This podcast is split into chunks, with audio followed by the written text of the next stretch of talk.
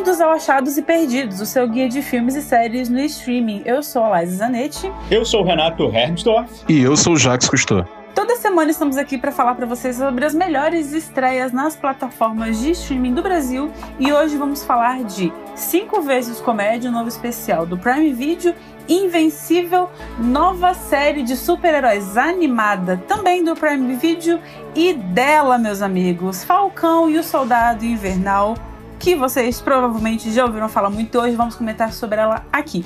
Mas antes disso, bom, é, com essa coisa de Marvel no Disney Plus, não sei o que, a gente sabe que cada serviço de streaming tá procurando a sua própria franquia, tá procurando uma franquia para chamar de sua. A Netflix tá atrás de várias para ela e a HBO também. E a franquia que a HBO tem nas mãos agora, que para eles aparentemente é a mais valiosa, é Game of Thrones. Eles já estão aí em desenvolvimento ou em pré-desenvolvimento de pelo menos cinco séries. Mas tem mais, meus amigos, tem mais. Essa semana foi anunciado no Hollywood Reporter que Game of Thrones vai virar uma peça na Broadway e em West End, que é a Broadway de Londres, digamos assim. E também na Austrália. Vai ter nesses três lugares, pelo menos a princípio. E aí você pensa, mas gente, uma, uma peça de Game of Thrones é o quê? Vai ter o Jon Snow cantando? Vai ser essa palhaçada toda? Não, não vai ser isso. Na verdade, é uma peça do universo das Crônicas de Gelo e Fogo, que é um universo enorme e muito complexo.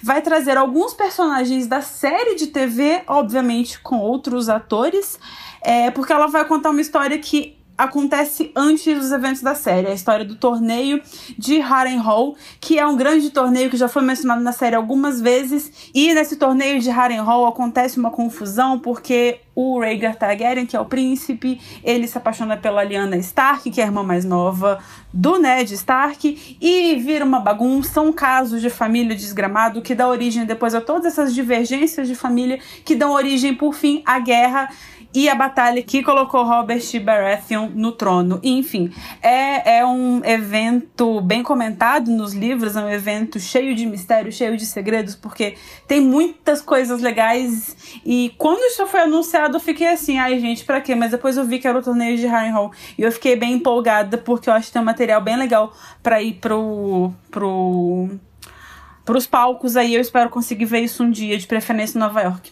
E é isso, gente. Não, e parece que o George R. R. Martin tá, tá envolvido também, não é isso? Ele tá escrevendo a peça, né?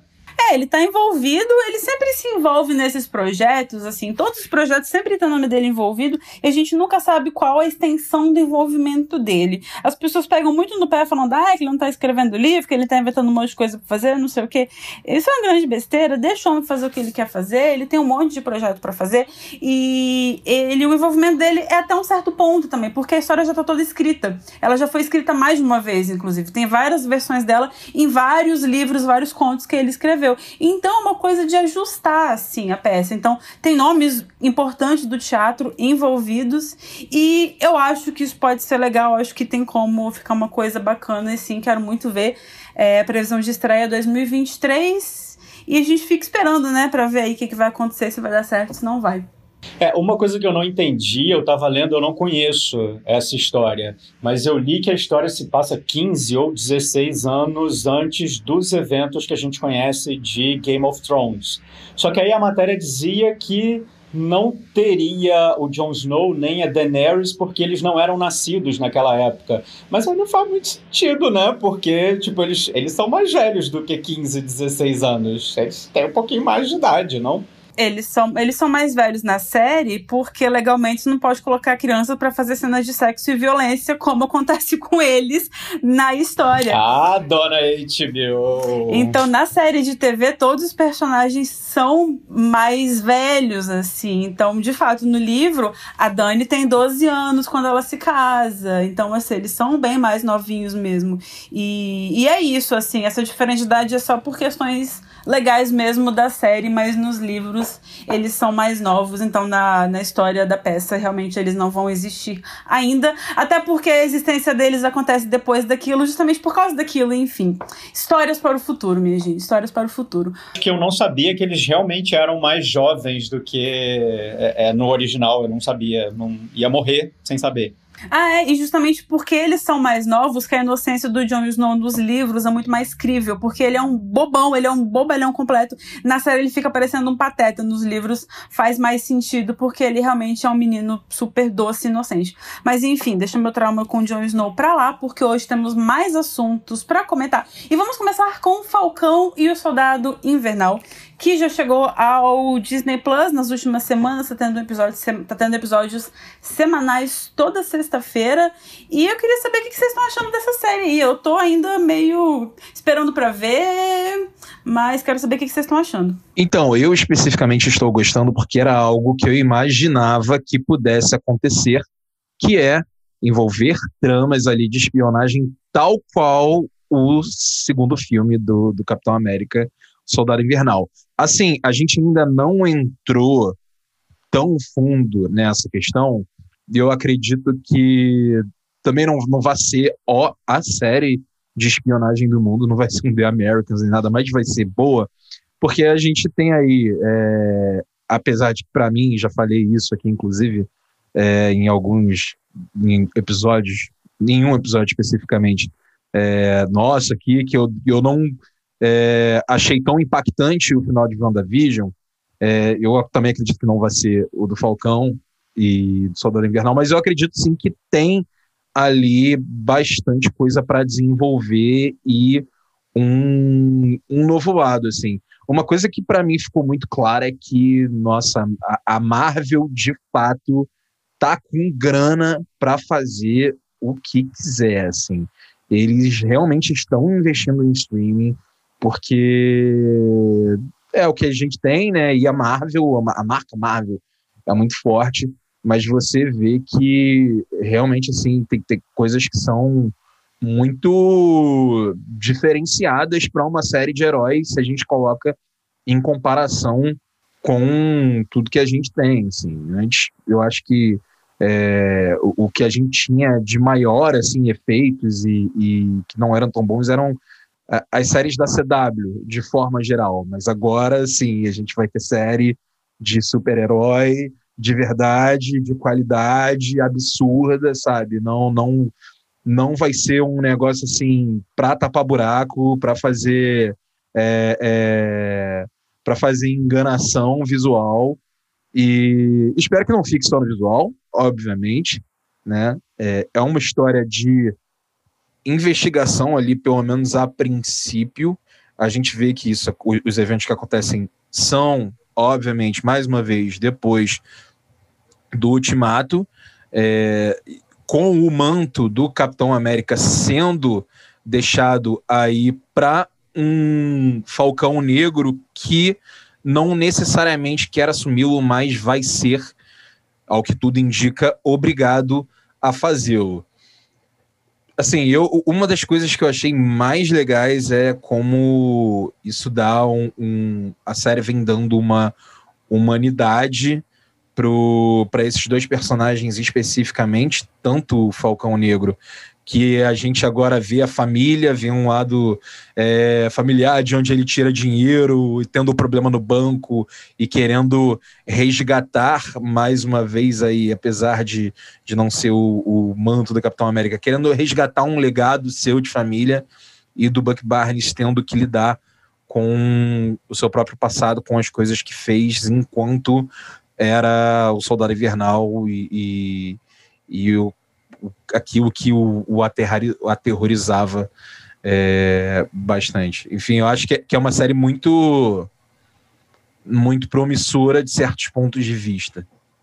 Só uma coisa, Jax. Você falou Falcão Negro a sua fala toda. E é Falcão. É, de fato. E, muito bem lembrado, Aiza.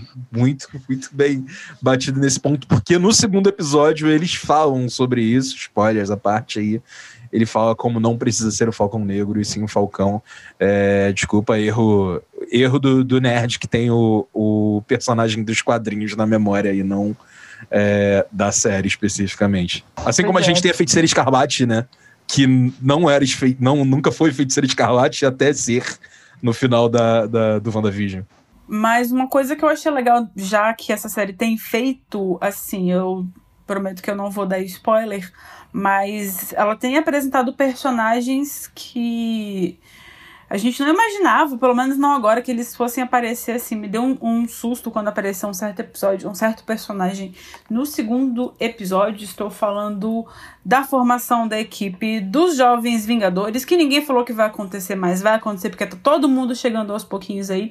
E aí, Falcão e Estudado Invernal apresentou um personagem que é essencial na formação desse time e isso me deixou com a pulga atrás da orelha. Pensei assim, hum, talvez as coisas não vão ser tão previsíveis como eu imaginava.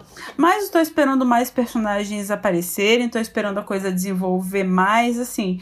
Mas eu tô achando bacana, eu tô achando legal, apesar dela ser bem dentro da, das expectativas em termos de desenvolvimento de história, de direção, roteiro, etc.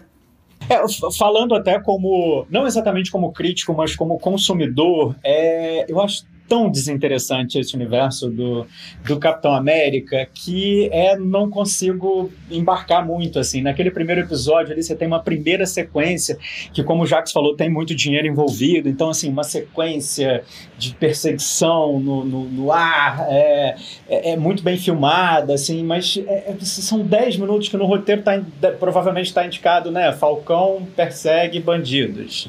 Só isso e isso aí são 10 minutos de cena ali. Eu achei achei aquilo tão entediante. Aí tudo bem, corta para a cena seguinte, que são basicamente só que é basicamente só diálogo, só falação. É o Buck Barnes numa sessão de, de, de, análise, né? Tô falando do primeiro episódio. Numa sessão de análise, aí 10 minutos ali só de falatório, eu igualmente dormia, assim. Então, é. Tem, confesso que tem uma preguiça, mas tô assistindo, vou, vou, vou perseverar.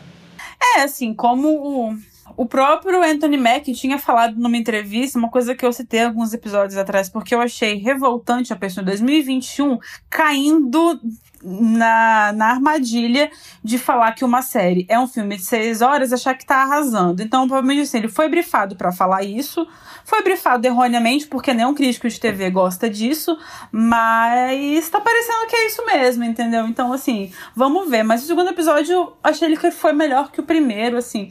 Até porque as cenas da terapia de casal foram muito legais, apesar de que eu tô sentindo um cheiro de queerbait aí, isso aí não precisa ter muito faro para sentir, porque cheiro de queerbait a gente sente de longe esse tá parecendo um. Até porque o roteirista deu uma entrevista recentemente falando assim: ah, esperem para ver, não sei o que é, vou esperar para ver mais sentado, né, na sombra, bebendo minha água, porque eu não sou idiota.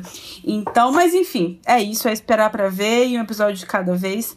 Mas pelo menos essa coisa do procedural, assim, eu acho, eu acho legal. E eu gosto de voltar a ser um episódio por semana, isso eu vou defender eternamente, porque ninguém tem saco, tempo mais para ficar fazendo maratona de 12 episódios de uma vez, entendeu? Então é melhor seguir o semanal mesmo. Gosto da do streaming redescobrindo essa tendência da televisão, entre aspas. Então é isso, gente. Falcão e o Cidade Invernal já disponível no Disney Plus, com episódios semanais aí toda sexta-feira, 5 horas da manhã. Os episódios já estão lá na plataforma para você que é assinante. E agora, mudando um pouquinho de plataforma, nós vamos falar da nossa próxima estreia, que foi uma estreia que chegou aí na última semana, estreia nacional do Prime Video, que é o cinco vezes comédia para você que estava com saudade de rir um pouquinho no meio dessa tragédia que é o Brasil. Renato vai explicar pra gente como que é essa história aí? É, o, Cinco Vezes Comédia, ele está sendo vendido aí como a primeira série original ficcional brasileira do, do Prime Video, né? Mas dá um pouco a impressão, assim, de que é, a concepção talvez tenha sido lá atrás, demorou um pouquinho para estrear, assim. Eu já... Eu explico, assim, é Cinco Vezes Comédia é uma, uma peça de teatro da, da Silvia Gardenberg, que, se eu não me engano, já teve duas montagens, teve uma montagem mais recente também, é, que são esquetes de comédia. E, e aí a irmã da Silvia Gardenberg, a Monique Gardenberg, é agora a showrunner do, da série que estreia no, no Prime Video. A Monique Gardenberg é diretora de Opaió, ela fez Paraíso Perdido, um ótimo filme é, recentemente também, um filme com o Jalu. E o que tem de. Eu, eu acho que assim, o, o, que tem de parecido aí com o projeto original do Cinco Vezes Comédia tradicional é que são sketches de comédia. Basicamente isso, assim. Só que dessa vez o que se adaptou aí foi pegar um pano de fundo Eu acho que nem eu acho que nem é pano de fundo exatamente. Eu acho que é, é, mais importante do que isso. Assim, eles pegam como gatilho a pandemia de Covid-19 para poder fazer essas histórias andarem. Assim. É, isso estreando agora, em março de 2021, depois de um ano de pandemia é, completo já, né? É, soa muito datado, principalmente no primeiro episódio, é, é uma série antológica, então os cinco episódios ali são independentes entre si. O primeiro é o protagonizado pelo Gregório do, do Vivier, eu adoro o Gregório, inclusive, mas se chama Hipocondríaco o episódio, mas é um episódio super datado, assim, porque é, a pandemia aí é praticamente a protagonista da história. Então é um mais do mesmo, assim, do cara paranoico que isola a família, se isola, é, fica com cuidados extras de, de limpeza, é, Aquela imagem do cara que se veste como se fosse uma roupa de astronauta, assim, para poder pegar pizza, sabe? É, é, é, fraco. Eu acho que é o mais fraco de todos, assim. Esse é de fato o mais datado. Aí o segundo é protagonizado pelo Rafael Portugal e pelo Gabriel Godoy esse já traz uma camadinha a mais assim nesse contexto de pandemia. Então ele é mais interessante, assim, a história extrapola um pouco assim os cuidados com pandemia. É, então ele conta a história de um cara que é ali um, um, um clássico Faria Limer de São Paulo, o cara que que é ali do, do mercado financeiro, e, e, e ele está isolado no apartamento dele e a trama é a relação dele com o porteiro que está trabalhando. O porteiro, Rafael Portugal, o Faria Limer, o Gabriel Godoy.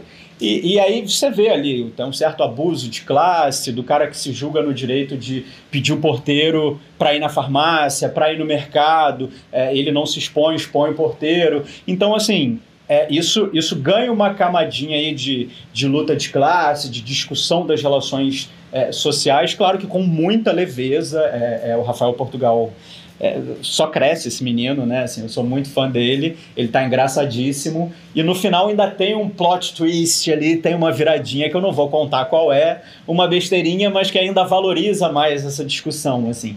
Então é um episódio que vai além, comparado com o primeiro. O terceiro se chama Sexo Online, é o da Martha Noel. A Martha Noel é uma puta atriz, assim, ela faz muito coadjuvante, ela tá agora no ar na Globo com o Todas as Mulheres do Mundo, ela fez a dona do salão no Bruna Surfistinha, no filme.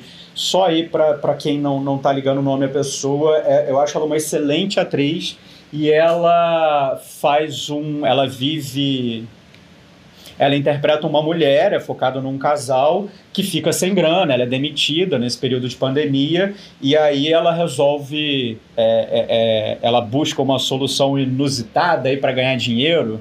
Um detalhe é que ela está grávida ainda por cima, é, que é fazer sexo online, assim, virar uma cam girl fazer apresentações assim é, é, eróticas é, para câmera. E, e, e, é muito bem interpretado, é, tem um diálogo muito legal também, assim, os diálogos são muito bons, então acho que se sustenta muito nesses detalhes, assim. Dos cinco episódios, esse é o meu preferido. Depois tem o do Yuri Marçal, que se chama Cinderela, que parte de uma ideia ótima, assim, que é um cara é, aspirante a influencer, youtuber, que está ali no Vidigal, na comunidade, é, vivendo esse momento de pandemia, tochado numa casa pequena com a família inteira, e ele trabalha numa produtora e, e, a dona da produtora, que quem faz a voz, inclusive, é a Monique Gardenberg, foi filmado na Dueto, que é a produtora da Monique Gardenberg. Ela pede para ele lá resolver um problema, assim. E aí é uma mansão, um casarão, que ele começa a fazer os vídeos dele desse casarão num estilo meio ostentação, assim. É, uma vez que ele está com esse cenário todo lindo ali, mas que claramente não é a realidade dele. E aí ele conhece um cara por aplicativo, os dois começam a, a, se relacionar, o cara é mais engajado, questiona um pouco ali a postura dele, e daí se desenrola a história. Mas é meio bobo, assim, eu achei. Um pouquinho infantil. Se chama Cinderela. É, acho que tem, tem, tem coisas boas ali dentro, mas acho que o resultado é um pouquinho bobo. E, de novo, o último episódio sem saída também é focado num casal que acabou de se conhecer, a pandemia começou, eles começam a morar juntos. É, eles são interpretados pela Tati Lopes e o Vitor Lamolha, né, casados na vida real também. É um pano de fundo, um, um, uma linha aí um pouco mais clichê, talvez, mas o desenrolar é legal, assim, é um episódio fofo em que eles discutem a relação.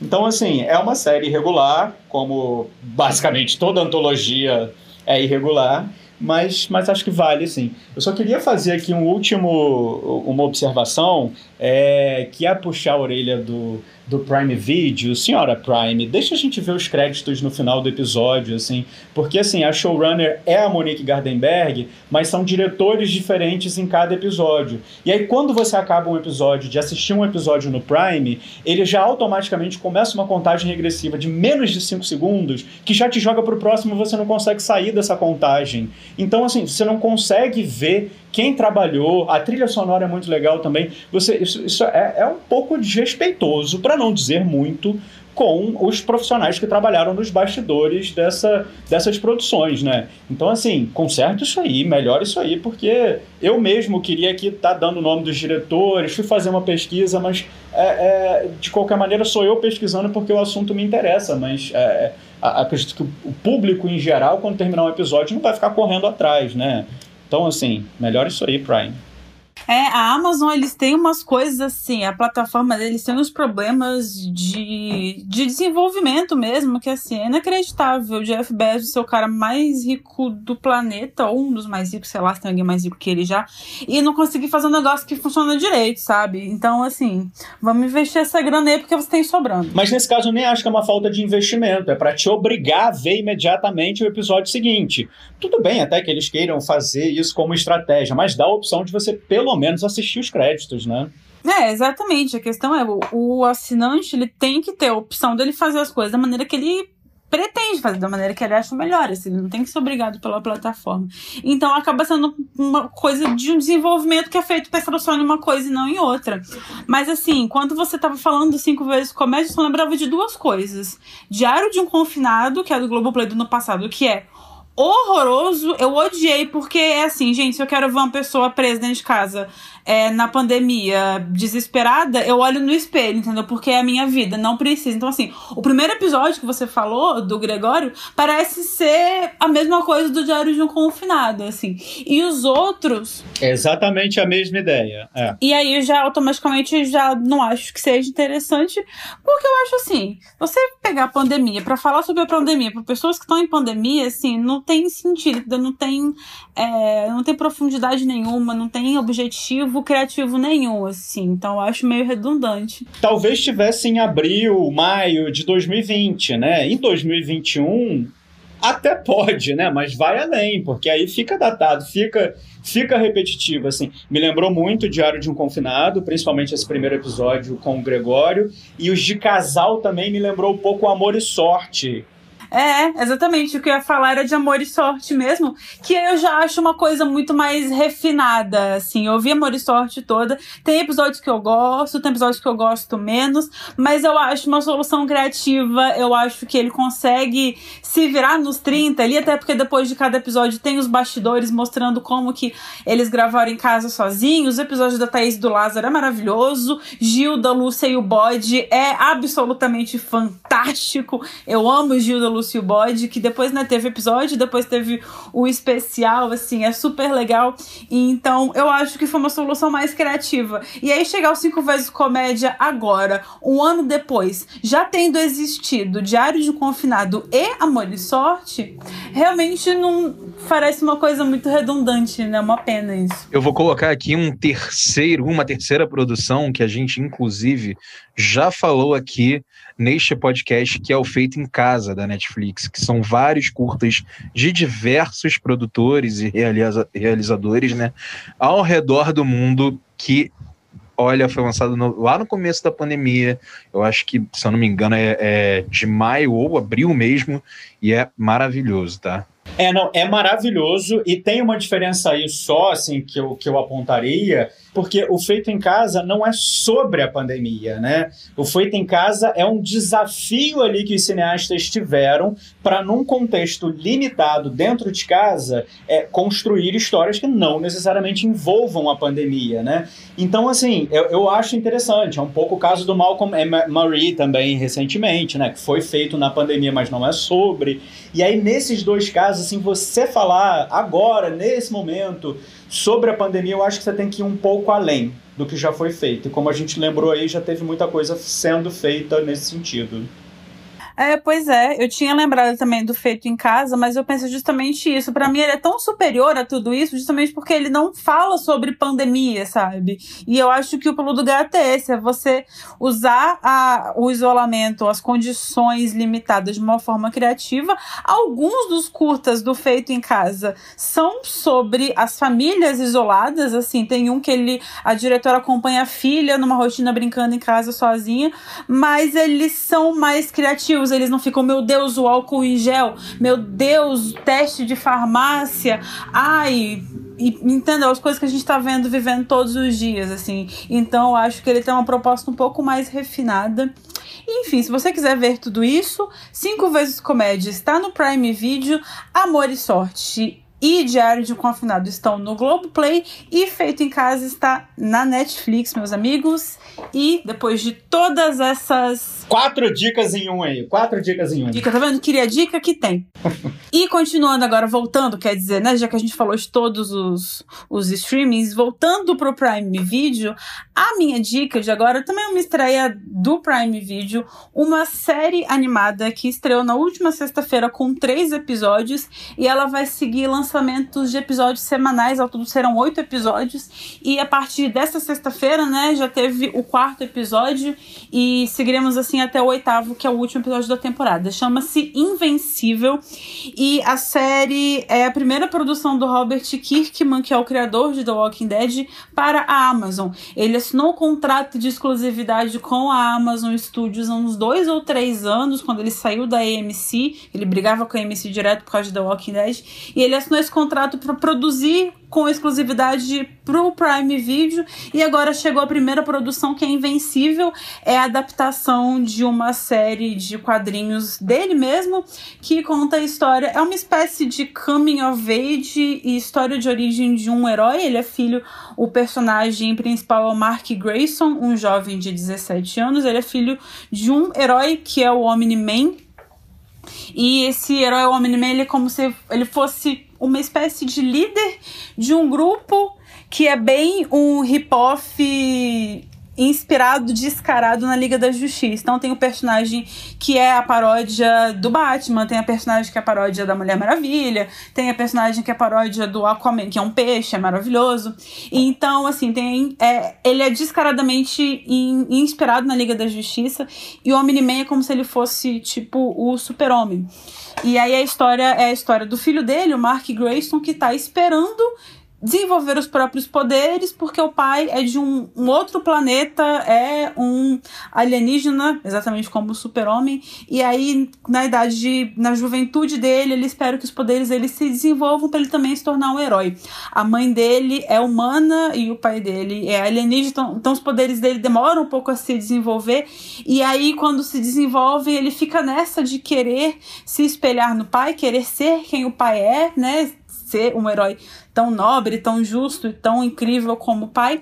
E aos poucos ele vai descobrindo que ele não sabe exatamente tudo sobre o pai dele, sobre a origem dele. E assim, falando dessa sinopse, parece uma coisa super banal, super qualquer outra história de origem de herói e de tramas adolescentes que você viu em qualquer lugar. E ele é propositalmente assim, eu acho que essa sinopse ela é bem banal de propósito, porque a série aos poucos ela vai desenvolvendo um tom mais sombrio, ela vai virando outra coisa ao longo dos episódios. Então, assim, ela começa como esse caminho age e até a questão de guardar um segredo que parece uma coisa super. Ah, meu Deus, isso é o ponto de virada da história. Não é exatamente, porque ela começa a ir além disso e, e se tornar coisas que você não espera que ela seja. Então, cada final de episódio ele guarda um plot twist que deixa você meio assim ok, eu não entendi ainda o que, que essa série está querendo dizer. E isso te deixa intrigado, pelo menos me deixou bastante intrigada. A questão é que o meu grande problema com ela é que são episódios de 45 minutos que não tem necessidade de ter 45 minutos, porque eles são muito longos, eles não precisam ser tão longos assim. Porém, no meio de tanta. É, ele é muito ele gosta muito de fazer essas ironias, de fazer essas menções, espécie de crítica a esse exagero de adaptações de heróis o tempo todo. Só que eu não acho que esse seja o melhor formato dele. A série consegue sobressair quando ela começa a pincelar desenvolvimentos dos personagens dentro de toda essa ironia em que ela se guarda, assim. E aí a série começa a ficar um pouco mais interessante. A cada episódio ela começa a focar melhor nos personagens, desenvolver relação entre eles, assim. E isso é muito legal porque ela tem um elenco de vozes que é maravilhoso, assim. Eu vou falar alguns nomes. O protagonista é o Steve Young, que é inclusive o reencontro dele com o Robert Kirkman, né, porque ele fazia The Walking Dead. O Omni-Man é o J.K. Simmons. A mãe do, do protagonista é a Sandra Oh. E você tem também Gillian Jacobs, Zazie Beetz, Mark Hamill, Seth Rogen, Jason Strazucas, assim, você tem um elenco de vozes que é incrível, é assim, é, é, é, sem colocar defeitos e as escalações são muito legais. Tem até o Zachary Quinto interpretando um personagem que lembra muito o Spock, inclusive. Então, é, são escalações bem feitas e é engraçado. Eu tava lendo uma entrevista essa, essa semana das Zazie Beats e ela conta que eles gravaram separados, né? Nenhum deles gravaram juntos nem no mesmo momento, então eles não contracenavam. Mas o, os diálogos são tão bem feitos, você tem uma relação entre eles que é tão legal. Tem uma cena específica do segundo episódio que é entre o o Mark Grayson e a mãe dele, que é a personagem da Sandra Oh, que é assim, é tão bonito, é um diálogo tão bem feito. Depois eu percebi que isso foi gravado, eles não gravaram nem juntos, nenhum ouvindo o outro para gravar as vozes, assim, foi uma coisa que me surpreendeu. Então, assim, eu não acho que a série faça alguma coisa que seja exatamente inédita nesse mundo de super-heróis.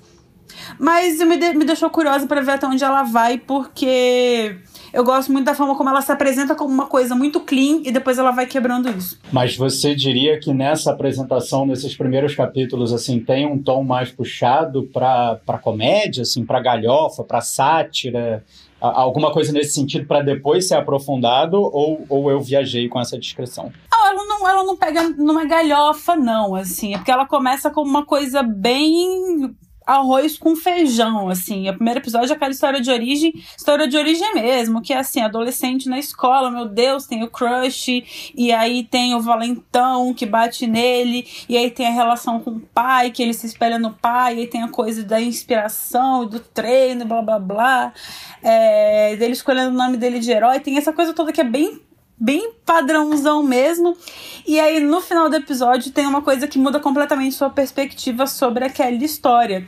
E a partir disso, ela vai fazendo isso. Ela não fica na galhofa, mas ela te prepara para você as, ela te prepara para você esperar que ela te entregue uma coisa e aí depois ela te entrega outra, assim. Então ela esconde o, o objetivo dela no meio de uma coisa que parece super padrão e depois ela vai quebrando esse padrão, mas ela não chega a ser necessariamente engraçada. Obviamente tem coisas cômicas, mas ela não é necessariamente engraçada. Porém, ela é bem cativante porque eu acho que o, o Steve Young faz um trabalho de voz fenomenal nessa série. Ele tá muito bem é muito é muito cativante mesmo o personagem. Então, nas trapalhadas dele, nas coisas mundanas, tem os momentos de graça, tem os momentos cômicos, mas ela não é especificamente uma série de comédia. É um drama, de fato. Eu acho que essa característica aí de não ser um, uma série, ó oh, meu Deus, que humor absurdo acima de tudo, vem muito até do, do próprio Robert Kirkman, né? Eu não sei se vocês leram o, o próprio The Walking Dead, mas assim, o texto do The Walking Dead, que eu especificamente acho muito bom, ele tem essas nuances de você trazer uma humanidade para aquele terror, para aquela situação que é terrível, né? Que, que é assim é, eu acho que se alguém já quis estar em um apocalipse zumbi, essa pessoa tem sérios problemas mentais. Mas ele consegue trazer o humor ali naqueles personagens, principalmente em personagens mais novos, como por exemplo o Cal, que tem um outro destaque que a gente não vê, obviamente, tanto na no próprio na série The Walking Dead, porque é uma outra mídia e o, o menino cresceu, né? As as crianças crescem, assim. Você produzir uma série, uma, uma temporada de série, você leva um ano, sei lá, um, dois anos, dependendo de cada série. Enquanto no, no, nos quadrinhos, o Cal era uma criança, tudo se passava enquanto ele era, de fato, é, um, um alívio ali infantil para aquela história, sabe? Então, é, é, eu fico até com, com uma dúvida, Liza. Você diz que existe ali essa, essa comparação entre, por exemplo, o, a Liga da Justiça e esse grupo de heróis. E a relação que a gente tem com super-homens mais novos, de certa forma, é muito de, de rebeldia, né? O, o Superboy que, que, que a gente tem, personagem que é como se fosse um, um, um sidekick ali do super-homem em certas histórias, ele, ele tem meio que um, uma característica de sempre afrontar o, o pai, né? Que no caso dele não é um pai, ele é um clone nas histórias. É, isso acontece no, nessa série também, tipo, existe ali um, um, um, uma quebra entre um personagem que é muito poderoso mais velho e outro que, que é muito poderoso mais novo e quer definitivamente se mostrar, bater de frente com aquele que é mais velho para provar que ele é mais forte? Necessariamente, assim. O que ela pega para se inspirar nas histórias de heróis já consolidadas é, é mais para fazer referências e, e, brincar com que, que, o, as expectativas que a gente tem em torno de histórias de super-heróis, assim. Mas não vai muito além disso, não.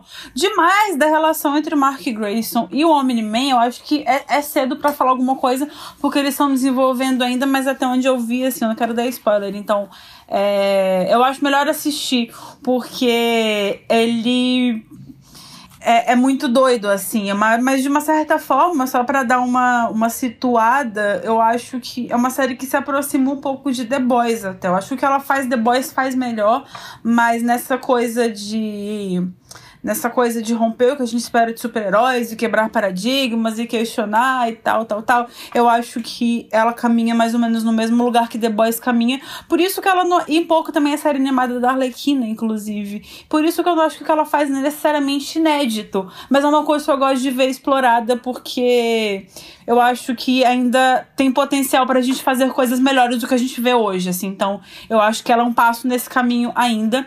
Então, bom, é isso. É, só reforçando, são oito episódios. Os três primeiros estrearam na última semana. Essa semana estreou o quarto. E a gente vai, assim, toda sexta-feira com um episódio novo lá no Prime Video. Esse episódio de 45 minutos, mas dá pra ver de boa. E eu acho que é uma, é uma boa diversão. Assim, não acho que é perfeita, mas acho que é uma boa diversão. Bom, gente, passando aqui para a segunda parte do nosso episódio, chegou a hora da dica do NDF. Vocês já conhecem, a dica de hoje é do Jefferson Teixeira e Jefferson, a palavra é sua, conta aí pra gente. Olá pessoal, aqui é o Jefferson Teixeira, eu sou de Arroio 30, Santa Catarina, e eu também sou pipoca do NDFs, o Nossas Dicas de Filmes e Séries, o maior grupo de dicas de filmes e séries do Facebook. A dica de hoje é um documentário lançado recentemente pela Netflix é, chamado O Falsificador Mormon.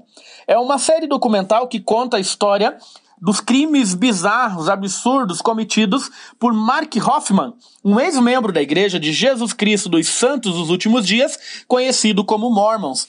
A, a série conta e narra, né, com riqueza de detalhes, como ele conseguiu enganar a igreja, a, os seus líderes, enganar a própria esposa, a sua família. Quem olhava para ele imaginava ele ser uma pessoa muito simples, calma, mas não eram capazes de entender ou de suspeitar do quão cruel ele podia ser para conseguir aquilo que ele desejava. Uma pessoa fria, calculista, extremamente perigosa e aonde ele estava ninguém imaginava que ele era capaz de tamanha atrocidade. Quando termina a série, você fica se imaginando como é possível alguém ser tão cruel e enganar as pessoas. Esta é, é a, a, síntese né, da série documental O Falsificador Mormon, lançado pela Netflix. Eu espero que vocês gostem. E se você quiser conferir com os seus próprios olhos, é só você dar o play. Essa série já está disponível para você. É isso aí, valeu Jefferson, super explicação. Fiquei curiosa, em Netflix que faz, inclusive, cada vez mais investindo em documentários, documentários de crimes e bagunças e confusões, então acho que tá super na linha aí. E obrigada pela dica, a gente vai conferir aqui, depois a gente troca mais ideias sobre ele, mas muito obrigada pela dica e pela sua participação. Bom, agora, meus amigos, chegou aquela reta final do episódio, os nossos perdidos, que vocês já conhecem, todo mundo sabe o que, que é. Então, os perdidos de hoje, como estamos no final de semana da Páscoa, né? Infelizmente, a Páscoa todo mundo em casa, mais uma vez trancado em casa, pelo milésimo ano seguido, a gente reclamando que, né, ai, difícil, que o, o, a caixa de chocolate vale mais a pena do que o ovo, toda essa coisa que a gente fala todo ano. Enfim, e para entrar no clima dessa festividade aí, nós vamos dar dicas hoje de produções que falam sobre a Páscoa. Então, é isso. Vamos começar então? Jax, diz aí, o que, que você separou pra gente hoje? Hoje eu vou trazer um filme que, infelizmente, não gerou aquela bilheteria absurda que garantisse uma sequência, mas que é incrível esse filme, é sensacional. Eu acho, inclusive, que é um dos meus preferidos de longe da DreamWorks, que é A Origem dos Guardiões. A Origem dos Guardiões é um, é um filme, obviamente, de animação, né? Em que grandes personagens dali do, do, dessa cultura de feriados, no caso, dessa magia, né? Dessa, desse universo da, de, de holidays, de, de feriados, é, se juntam para lutar contra o bicho-papão. E entre eles está o Coelho da Páscoa, interpretado por Hugh Jackman, o nosso eterno Wolverine. A gente tem também o Papai Noel, feito pelo Alec Baldwin, o próprio Bicho-Papão, feito pelo Jude Law, e o Jack Frost, que é o personagem principal do filme e que está se tornando um guardião. A história é bem simples, mas muito humana, assim, quando o bicho-papão acaba ganhando ali, redescobrindo, realcançando novos poderes, ele resolve ir atrás de outros, desses outros personagens que são quase é, uns vingadores aí dos feriados infantis, para tirar seus poderes e, e, e acabar com é, a doçura das crianças. Nisso, eles têm que se juntar para combater o bicho-papão, mais uma vez interpretado aí pelo Jude Law, que tá maravilhoso na sua voz, assim, é, ele tá realmente vilanesco ao ponto de não ser é, reconhecível em certos momentos. É um filme muito fofo, que tem uma mensagem muito legal e que com certeza vale para adultos, para crianças, para a família toda, porque é, como eu mesmo já disse aqui, não sei se vocês têm a mesma opinião, mas é um dos meus preferidos da DreamWorks. É um filme com muito coração. E ele está disponível na Netflix. É, a minha escolha eu procurei mais perto da vida de Jesus. Na verdade, mais perto, mais ou menos, assim. Eu pensei, eu trouxe aqui a vida de Brian, que é um clássico, né? Acho que todo mundo sabe que esse filme existe, o filme de 79 do Monty Python, que conta a história de Brian ali. É uma sátira, né? Uma crítica à alienação, uma sátira religiosa sobre o cara que nasceu no mesmo dia, do ladinho de onde Jesus Cristo nasceu, e ele é confundido aí com, com o Filho de Deus, né? Monty Python é um dos grupos mais engraçados da história mundial. O filme é um clássico e, enfim, não, acho que a dica não é novidade para muita gente, mas ele está disponível na Netflix. Talvez isso seja novidade para algumas pessoas no sentido de que muita gente associa a Netflix a lançamentos, né, a produções mais recentes, mas tem muito clássico também no catálogo da Netflix. Um deles é A Vida de Brian, para você assistir com a família na Páscoa. Cara, eu preciso muito rever Vida de Brian, que faz um milhão de anos que eu vi e quando você comentou, eu fiquei com vontade de, de rever. Inclusive, eu não sabia que estava na Netflix, então isso é uma novidade também para mim, porque realmente Netflix, a Netflix ela só me recomenda ver documentário de true crime, porque eu vi dois, ela acha que eu só quero ver isso na minha vida, entendeu? Mas, já que você deu uma dica não, e pior, assim, vou falar só, desculpa só te interromper, porque como eu falei aqui de Waffles and Mochi no último episódio, agora eles ficam, eu recebo notificação da Netflix todo dia me empurrando o filme 3 do Lucas Neto, sabe? Não, Netflix. Tá confundindo as coisas. Não, por favor. Até eu tô sentindo a dor que você está sentindo agora só de ouvir o nome da pessoa. Uma tática é você limpar o histórico do que, que você já viu, que a Netflix fica perdida, ela não consegue te indicar mais nada. Mas enfim. Boa dica. Não é? Passando aqui para minha dica final, é, eu vou dar uma dica de uma coisa que eu amo, eu tenho uma paixão é, um pouco, na verdade, não é inexplicável, porque acho que qualquer ser humano devia amar Snoopy e Charlie Brown tanto quanto eu amo, porque eles são maravilhosos e perfeitos. E a minha dica é o especial de Páscoa chamado Feliz Páscoa Charlie Brown, que é de 74 e está disponível no Apple TV Plus. O Apple TV Plus comprou todo o catálogo de produções do Snoopy e Charlie Brown. Eles já fizeram duas séries originais e estão estreando aos poucos alguns clássicos. E esse de 74 é um episódio episódio de 25 minutos que o Linus está esperando o Beagle de Natal e aí cada, cada divisão do grupo começa a se preparar para o Natal de uma forma diferente. E é super fofinho, vale a pena para quem não viu, porque eu fui ver agora, inclusive, esse, nessa última semana, justamente para dar dica aqui, porque eu nem sabia que estava disponível na, no Apple TV Plus. Chegou agora recentemente. E é isso, gente. Não tem como errar com Snoopy Charlie Brown. E aproveita e vê toda a coleção que tem lá no no, Apple TV Plus, porque eles têm uma boa leva de, de produções animadas do tanto novas quanto mais antigas do da turma do Charlie Brown. E essa é a minha dica final de hoje. Bom, e é isso, né? Nosso programa de hoje vai ficando por aqui. A você, nosso querido ouvinte, desejamos uma feliz Páscoa. Para você, né? Gostou do episódio? Compartilha, manda para seus amigos ou chama mais gente para ouvir junto com a gente. Conta, com, conversa com a gente lá no Instagram. Nós temos um Instagram agora chamado arroba Achados e Perdidos Podcast. Muito simples, é só o nome que tá aqui. Você procura lá no Instagram e você vai achar o nosso perfil. E é isso, a gente fica por aqui. Até semana que vem. Beijo, tchau. É isso, pessoal. Boa Páscoa. Se puder, claro, fique em casa e não deixa de votar para tirar o Rodolfo. É isso, gente. Com certeza, tirem o Rodolfo, mas deixem o Gil, porque ele, além da Páscoa, é diversão garantida. Juliette também, tá? Então, um beijo, foi maravilhoso conversar com vocês mais uma vez sobre o mundo dos streamings e até a próxima. Achados e Perdidos é uma produção do Fast Forward. Ele é apresentado por Liza Zanetti, Renato Hermsdorf e Jacques Cousteau. A edição de áudio e a finalização são de Duda Suliano. A trilha sonora de YouGod foi gravada no YouGod Studio, no Rio de Janeiro. A produtora Fast Forward é uma parceria entre a Milk, o Música Copyright Tecnologia e o YouGod Studio. Até a próxima!